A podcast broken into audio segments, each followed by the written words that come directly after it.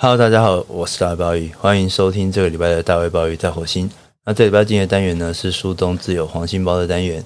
想要和大家分享的书籍呢是由天下文化所出版，陈柔縉所写的《荣丁少年走天下：罗福全回忆录》。那这本书其实不是一本新的书了，它是在二零一三年的时候出版的。那今天要录这集节目之前呢，包括也才去查一下，才发现说哇，它现在是一个绝版的状态。那其实有点可惜，因为自己包包还蛮喜欢这本书的，所以希望有一天天下文化可以让这本书再版，让更多人可以去呃阅读柔静老师的作品。那为什么在这个时间点来谈一本这么久之前的书呢？我想多多少少是因为上一集呃录《喜事台湾》呃那本书的一些延续或一些感触吧。呃，所以我觉得今天的节目呢，虽然说。呃，它看起来跟《喜事台湾》不太会有什么直接的连接，但至少包包在情感上面是把它当做一个延续的某一种续集在录的。为什么会突然想到呃罗福全的这本传记哦？那原因也是很简单，就是上一集在录完《喜事台湾》之后，然后认真的回想一下，嗯、才发现说，其实，在冥冥之中，嗯、包包许许多多的。首次的尝试，好像都是因为柔静老师的作品，呃，比如说，这也是我后来让节目上架，然后再回头去看的时候，才发现说，书中自有黄金包这个单元，其实第一本介绍的书就是柔静老师的《大港的女儿》，当然，它就只是一个单元的开始嘛。但是，其实现在再回想起来，当时开始做书中自有黄金包这个单元的时候。也正是呃，大卫鲍鱼在火星这个节目的某一个类似转型期的时刻吧。当时对于周更这件事情，其实是还蛮有压力的。怎么样让这个节目可以持续周更下去？呃，其实当时自己有许许多多的思考，甚至一度觉得可以放弃掉周更这个坚持。当然，当时候也是受到一些呃其他朋友的启发。那所以才开始觉得说，好像可以把这个节目做一些调整，不要和自己的呃日常生活的不管是业内业外的工作有太大的距离，然后给自己太大的压力。那当时刚好是一个演讲的邀约，去谈了呃娄静老师的大港的女儿，所以就把那一个演讲当做一个底稿，然后回来重新录制了一集的节目。那也在那个之后呢，算是解决了大卫鲍鱼在火星的周更的危机。那当然了，呃，节目有没有变得更精彩什么的，那个那个是要其次的问题。所以我觉得真的是还蛮巧合的，就是当时不没有察觉到，可是在事后回想来看，其实自己很多的首次的尝试，都是因为罗晋老师的作品开始的，包括今天要和大家来分享的这本书《柔丁少年走天下》。罗福全回忆录啊，刚刚讲过嘛，这本书是在二零一三年出版，然后在当时呢，也就是十几年前，可能说是呃，包包在呃整个职涯嘛，或者是说在人生吧，呃，一个比较卡关的时期，对于自己呃，当时还是一个博士生的自己，那是不是还要继续维持原来的生涯规划？面临了许多的，不管是来自外界或自我的质疑，那也做了一些应对。简单来讲，就是逃跑，或者说以拖待变吧。总之呢，是在一个那样有一点点困惑，呃，有点茫然，但又不得不要赶快去做出决定，或者说限制也逼着你一定要赶快做出决定的一个压力非常大的一个时刻。那在那样的一个时刻里面，其实是有点点类似。病急乱投医，有点绝望的开始，呃，试着去投一些专栏，多数都是网络的啦。其实也有投纸本，但相对来讲比较少。但其实不管是纸本或是网络，呃，这些媒体平台上面那几次的投稿，整体来说其实并不顺遂。那多数大概都是被退稿的。那当然，那个退稿过程其实现在回想起来是好的，因为在退稿过程当中，你会渐渐的知道，呃，自己擅长什么，或者说别人期待你去写什么，渐渐的、渐渐的，然后抓到了一个隐隐约约的方向。那这个隐隐约约的方向，就从二零一三年那个时候这样不断的尝试，延续到今天，那都还在摸索的过程当中。但如果没有在二零一三年的那几篇呃获得青睐被刊登的稿子的话，我想不一定可以走到今天这样子的局面。那甚至可能就不会有今天的大卫鲍鱼在火星这样的节目，也说不一定。那当时在二零一三年啊前后的这个时间点里面，包包少数被刊登的文章，其中之一就是这一。本荣丁少年走天下的一个书评书界，那所以呃上一次录完喜事台湾的时候，开始回想这些，因为我相信如果有听那集节目的朋友的话，呃我不确定我有没有呃修饰的很好，因为其实那个结尾有重新再去录了一次。总之那是一个很百感交集的一个节目吧。其实我后来也有点后悔，不应该把这个节目变得这么的多愁善感。而且加入太多自己的一些愤愤不平或抱怨，我觉得那其实不是一个很好的去评论一本书的方式。但是反正录了就录了嘛，然后也已经上架了。啊，总之录完那个节目以后，那个心情状态是还蛮百感交集的。所以呃，就开始回想这些，然后找到了这一篇书评，其实有点感慨吧，因为这篇书评在网络的世界里面还可以找到，但这本书。实际上，就像刚刚说，它其实是一个绝版的状态，呃，让我觉得很可惜。因为当时续选这本书的时候，并不是说哦，因为柔静老师是一个历史普及的作者，然后他去写了一个什么传记啊，我比较可以有切入或去评论的点。单纯的会去想要去评论这本书，然后在网络上面去介绍这本书给许许多多人认识，其实是因为我自己在读这本书的时候，一定的程度上。有受到某种鼓励和启发吧，至少对于呃一个身处在我刚刚所说的一个非常焦虑的人生时刻里面，我觉得阅读《龙丁少年走天下》罗福全的回忆录，以及刘静老师所写的另外一本传记《宫前町九十番地》，对于那个时候的我来说，提供了某一种不能说救赎这么夸张，但我觉得一定程度上给予了某种。人生的鼓励吧。那也许有机会的话，可以再和大家来聊一聊宫前町九十番地。不过今天呢，呃，就想趁这个机会，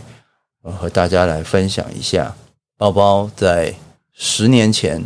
对于《荣丁少年走天下》罗福全回忆录这样一本曾经鼓励自己的书的一些想法。那这本书呢，它其实是由罗福全口述。然后由陈柔静撰写的一本回忆录，所以它带有一定的自传的性质。那罗福全呢？他一九三五年出生在嘉义啊。一九三五年出生的他，其实和同世代的人一样，和这一块岛屿共同经历了日本的殖民统治。中华民国政府来台之后，戒严、解严，然后一直到后来的。政党轮替，这样种种不同阶段的命运，但是罗福全的人生境遇呢，其实稍稍有所不同。虽然说在情感上面，他和台湾是非常紧密的连接，但似乎从小就注定了他会远走他乡，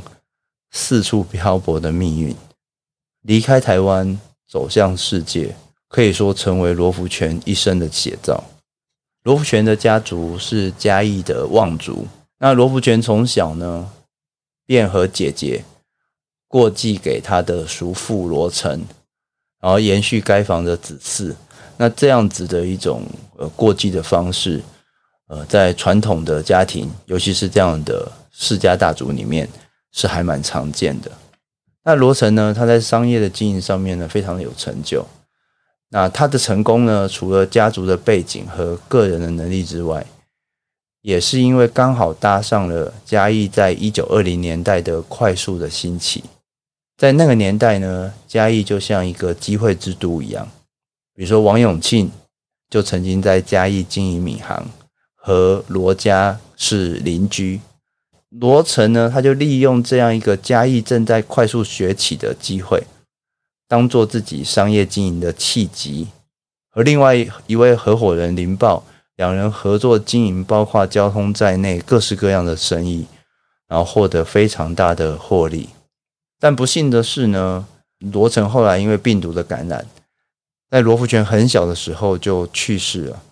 所以罗福全其实是由他的母亲一个人所带大的。那罗成的妻子，也就是罗福全的母亲呢，她非常的特别，和同辈的女性比较起来，她其实更开放、更独立。她年轻的时候呢，曾经当过职业妇女，在外面工作。这个用现在想象就可以知道，这个在当时是非常少见的。所以她的性格其实是非常不一样。那所以呢，呃，罗福全在六岁的时候，他的母亲便基于教育的目的，把罗福全带往日本读书。对，罗福全可以说从小就是一个小留学生。但说是说小留学生，但罗福全他到日本七个月之后，日本就袭击珍珠港，整个太平洋战争全面爆发。那罗福全因为他们家族的这样的一个背景，呃，童年的罗福全虽然说。还是活在家人的呵护当中，但是依旧还是受到暂时不安的气氛和生活艰苦的影响，经历了物质的贫乏，还有逃避战火的所谓的疏开疏散，在日本各地迁移。那等到太平洋战争结束，日本投降，他的母亲呢，又再带着罗福全返回台湾。一方面，我们可以想象，在个人的层面上面。自小留外的背景，其实让罗福全要融入当时台湾的生活是有一定的难度的。那在大环境上，则是二二八事件的爆发，让罗福全再度经历了避难的生活。那整个二二八事件过程当中的血腥与惊恐，成为罗福全一生难以忘怀的记忆。那当时那个政治肃杀和压抑的气氛，可以说是无所不在。少年罗福全甚至曾经一度因为一件很小的事情被宪兵队带回啊，幸好最后是平安无事的收场。那回到台湾之后呢，罗福全母子他们两个人努力要开启新的生活。那罗福全的母亲呢，她经营福大旅社，罗福全则考上了台南一中，进而考进台大经济系。在台大毕业之后，经过一番的尝试和波折。罗福全决定前往日本继续攻读经济，然后再转赴美国进修。从嘉义到台南，再到日本，再到美国，罗福全以自己的能力和成绩，在那一个政治高压的局势之中，找到了自己的出路。但是要强调的是，远行绝对不是为了逃离。在海外的罗福全找到自己一生的政治信仰。也重新去洗礼出自己对台湾这块土地未来的期望，所以他在美国加入了台独组织，并且积极的投身运动。那在美国的罗福全，除了投身台独运动之外，他其实并没有荒废他的学业。他以对区域开发的研究取得了博士学位之后，开始结识各个领域重量级的研究者。一九七三年，罗福田前往日本的名古屋。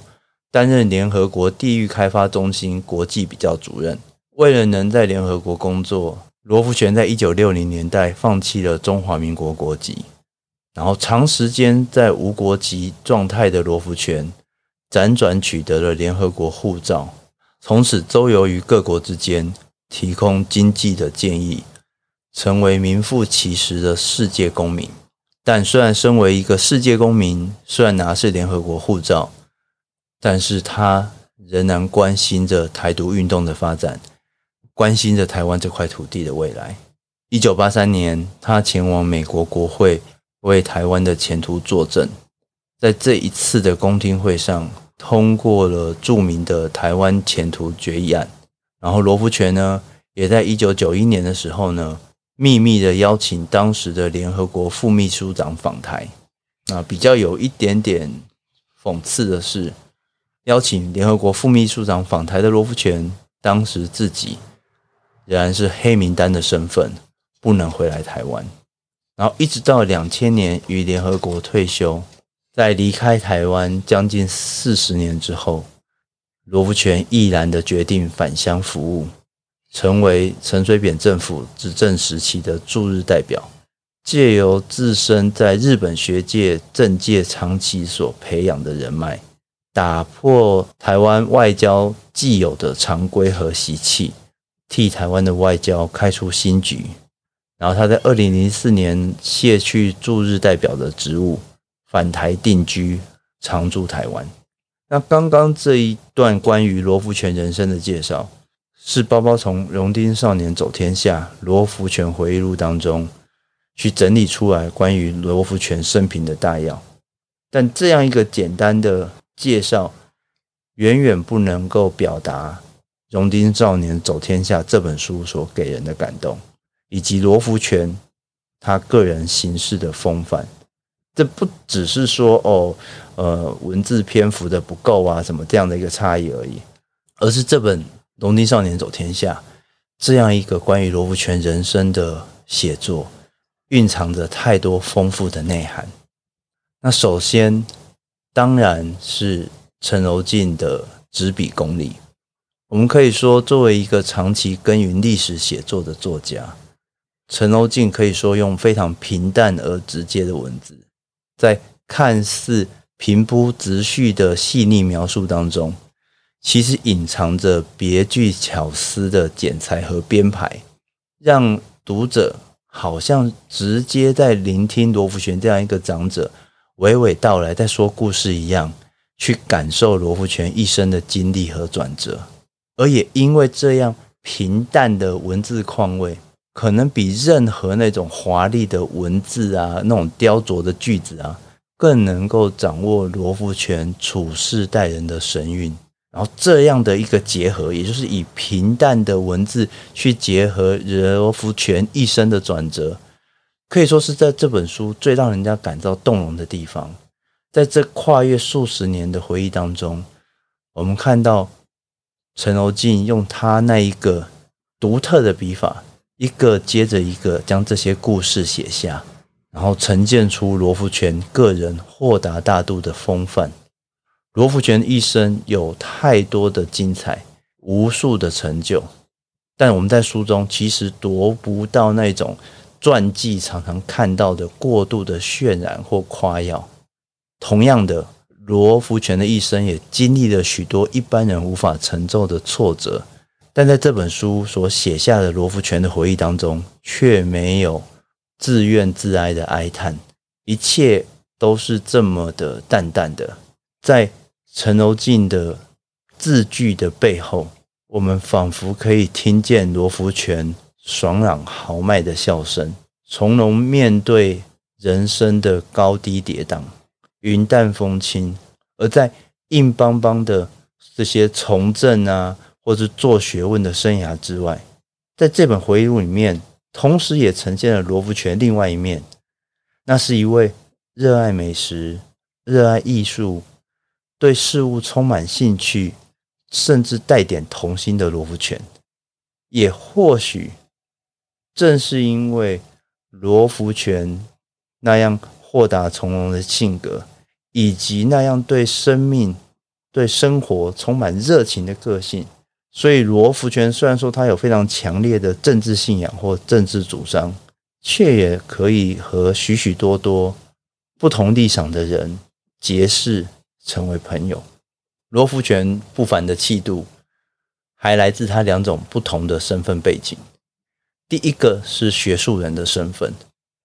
而且是一位理论和实务层次兼具的学术人。我们可以看这本书最后所附的主要的学术著作目录。罗福全在研究上其实可以称得上是著作等身的，是区域发展研究这个领域里面非常重要的学者。更重要的是，这一些研究成果多半是他实地探访考察之后所写下的研究。他的整个研究的宗旨。也就是希望能够具体带动研究对象那个区域的繁荣，这绝非那种关在书斋里面去做的学问，也同样绝对不是那种没有根底的运动，罗福全能同时兼顾理论与行动，在整个区域发展，不管是理论的讨论，或是具体的实际的案例，他都能够在两者之间去芜存菁，截长补短。所以，我们可以说，罗福全选择并且认真的投入区域发展这个领域，其实也反映了他的性格和他的某一些接近信念的东西。而一个可以从性格或信念出发的学术研究，我相信是。可以提供今天许多在学院的工作者引以为借鉴，或者说当做楷模的。除了学术人以外，罗福全不凡的气度还来自另外一个重要的背景，就是世界人的一个概念。罗福全他持有是联合国护照，而且他因为这个工作的关系，必须要前往许多的国家考察，和各地的精英交往互动，这样的一个经历。使得罗福全在举手投足之间，都呈现了一种以世界为关怀的尺度。就像陈柔静在后记中所写到的，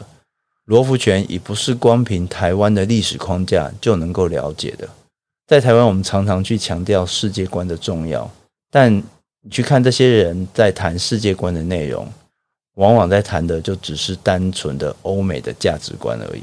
甚至对于亚洲周边，我们说一些诸多的邻国，其实都非常的陌生，更不用说是世界其他的角落。我们可以将这一些所谓的世界观和罗福全回忆录中的世界去做一种比较，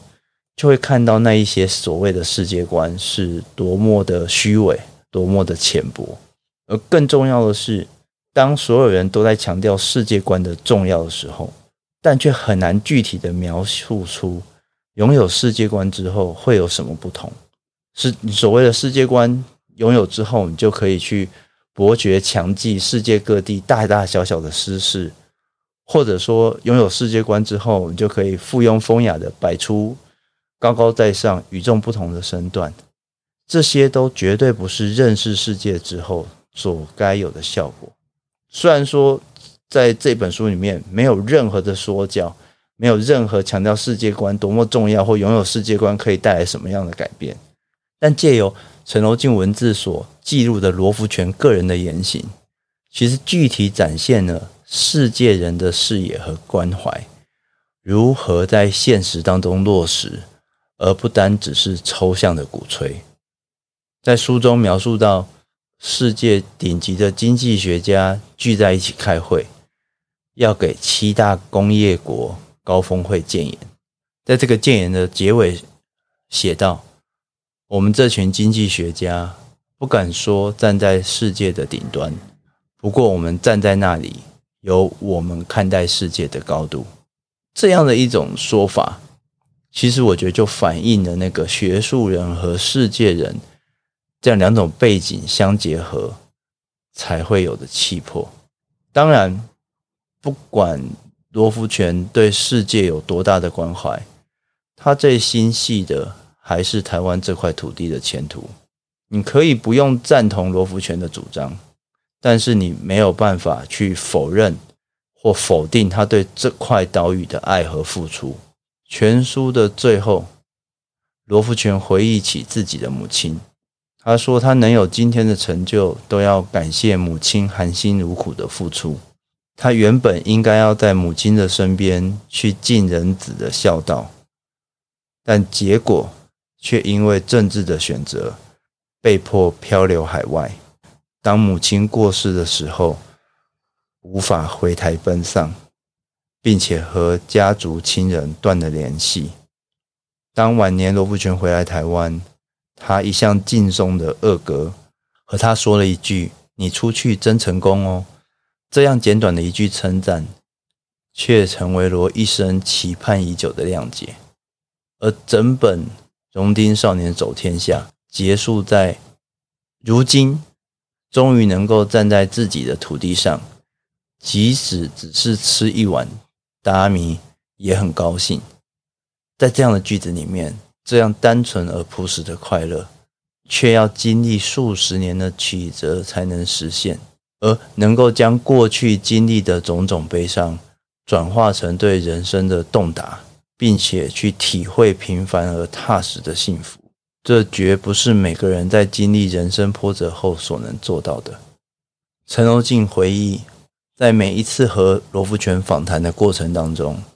不管访谈的话题为何，最后都会导向 “I enjoy” 或 “I enjoy my life” 当做总结。这样一种坚强、充满气度的人生情调，或许才是《荣丁少年走天下》这本书最吸引人的地方，是可以跨越立场、跨越主张，都能够共同感受到的感动。罗福全把生命活得至情至性，而陈柔縉则以淡雅浅白的文字，将这样至情至性的人真加以捕捉、加以记录，使得这本回忆录有着一般回忆文字少见的神韵。也或许，当我们在阅读这本书的时候，或者说理解罗福全的人生，重点不在于理解个人的坚持或历史的沉重。而是去感受人如何在坚持和沉重之中，依旧能坦然微笑，在一页一页的故事里面，去捕捉《荣丁少年走天下》这本书和罗福全一生的潇洒。而当在我们面对困惑或质疑的时候，给予自己力量，想办法和罗福全一样的坚强，拥有一样的气度。我是大卫鲍鱼，以上是这个礼拜的大卫鲍鱼在火星，我们下次见。